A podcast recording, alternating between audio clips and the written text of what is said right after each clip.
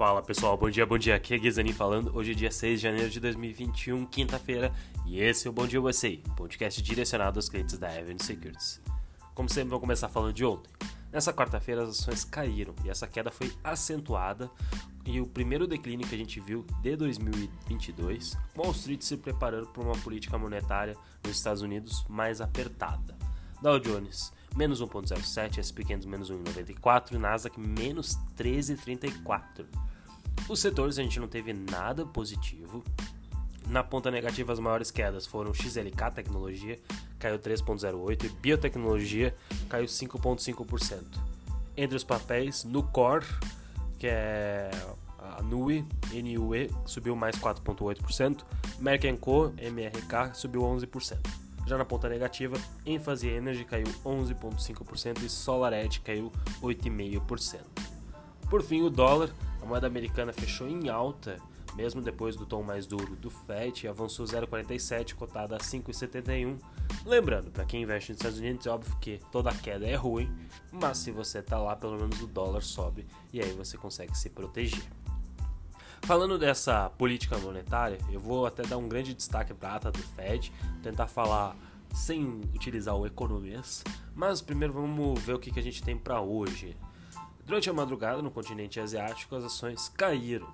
Obviamente que a gente está vendo aí o mercado digerir as informações que o Fed lançou e depois da ata praticamente tudo ficou negativo ontem e esse medo se estendeu principalmente para os mercados europeus e asiáticos. Índice Xangai menos 0,25, no Japão Nikkei fechou menos 2,88. Na Europa, Eurostox opera em baixa, menos 1,33%, CAC 40, índice francês caiu 1,20%, DAX índice alemão caiu 1,07%, na Inglaterra, FTSE 100 cai 0,78%. Os futuros americanos para hoje parecem continuar nesse tom negativo de ontem, mas bem menos. Nasdaq menos 0,21, SP 500 menos 0,03, Dow Jones menos 0,08 e sem dados relevantes na agenda de balanços ou macroeconômica. Até porque o grande destaque macro veio ontem e eu vou comentar um pouco mais: a ata do FED. O que, que aconteceu? Ontem, o Banco Central americano divulgou a ata da sua reunião de dezembro. Tudo que eles conversaram e principalmente eles começaram a declarar que eles começam a cortar a quantidade de títulos que eles estão fazendo, compras e que eles detêm em carteira com alguns dos membros desse grupo, desse colegiado do Banco Central americano, dizendo que uma redução no balanço provavelmente começará tempos depois que o Banco Central começar a aumentar a taxa de juros.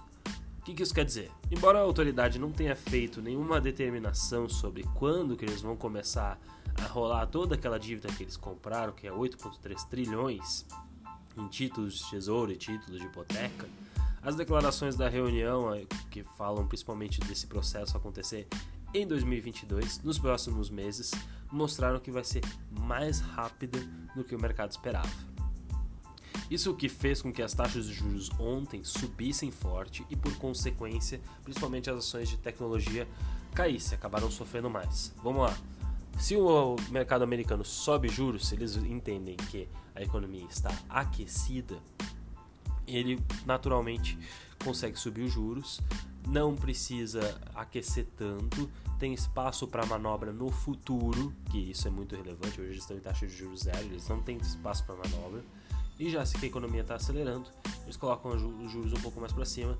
Empresas de tecnologia que normalmente são bastante alavancadas, que precisam rolar dívida, que precisam, é, obviamente, ter algum outro custo envolvido que não seja simplesmente o do negócio, mas seja um custo financeiro, sofrem mais. Ah, mas os juros vai de 0 para 1%, ainda é um juros muito baixo, principalmente com o que a gente tem referência aqui no Brasil, é.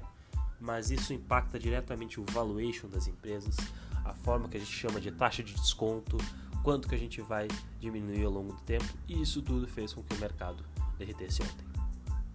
As expectativas são de que o Fed comece a aumentar as taxas de juros em março, o que significa que a redução do balanço patrimonial poderia ocorrer antes do verão americano.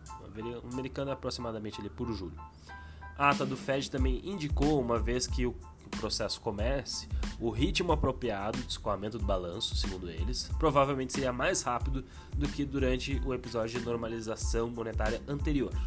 Quando que foi esse processo anterior? Quando que eles já fizeram isso? Em outubro de 2017.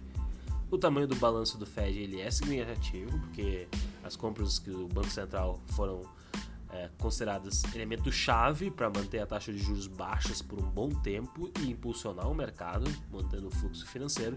Só que os funcionários do Fed disseram repetidamente durante a reunião que acreditam que essa política ultra fácil instituída nos primeiros dias durante a pandemia do Covid não é justificada no momento atual, na economia que a gente está vendo.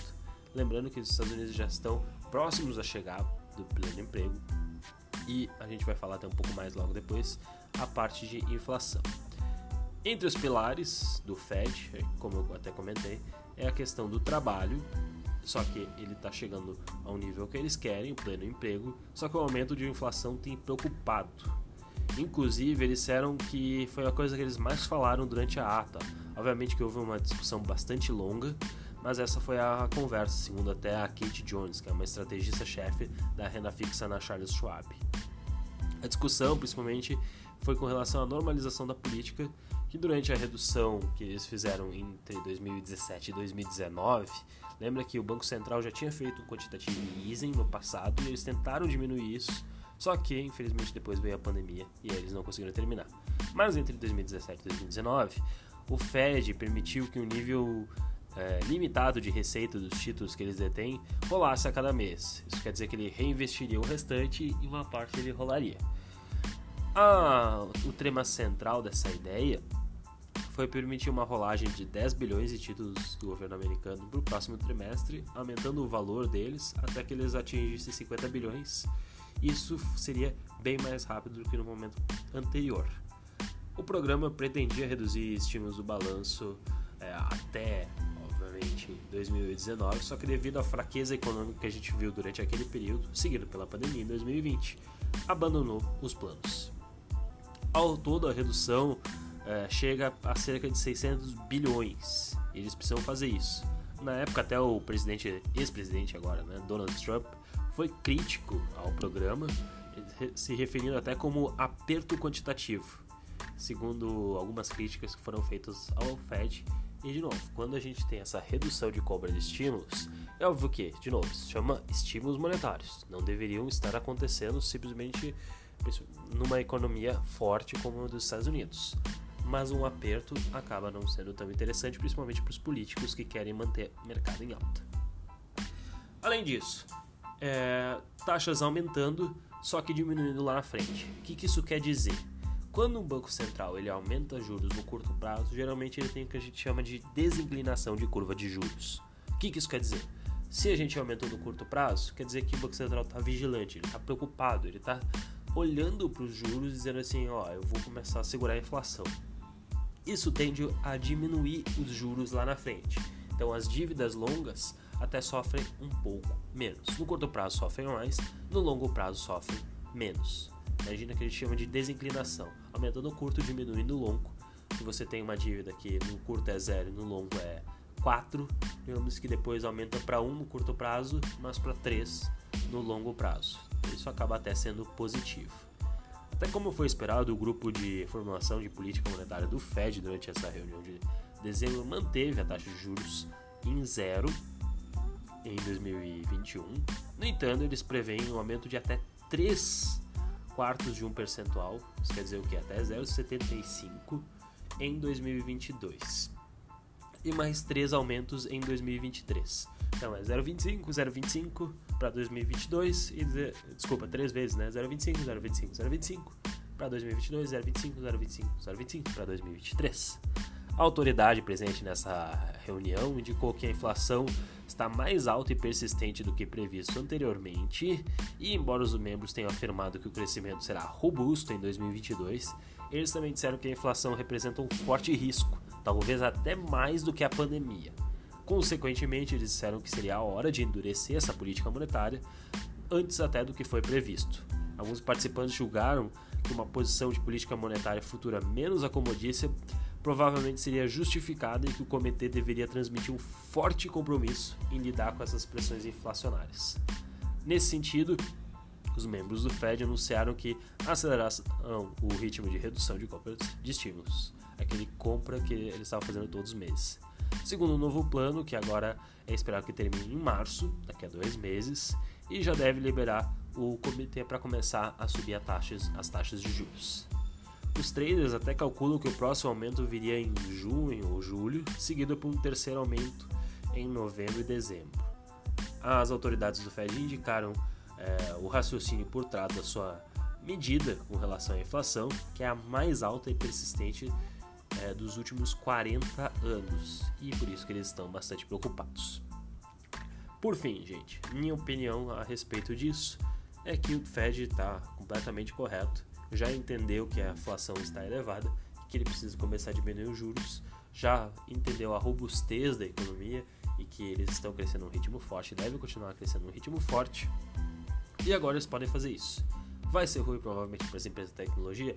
Vai, mas de novo, curto prazo. Longo prazo, se elas tiverem bom fundamento, se elas tiverem bons negócios, crescendo receita, crescendo margem, a gente vê isso aí como um percalço um pouquinho menor. Tá bom? É, amanhã o Will volta com até com uma série, acho que provavelmente sobre criptos, algumas ações de criptos para quem quiser investir. Siga nas redes sociais, arroba Guizaninha, arroba Will. Aquele abraço, tchau, tchau.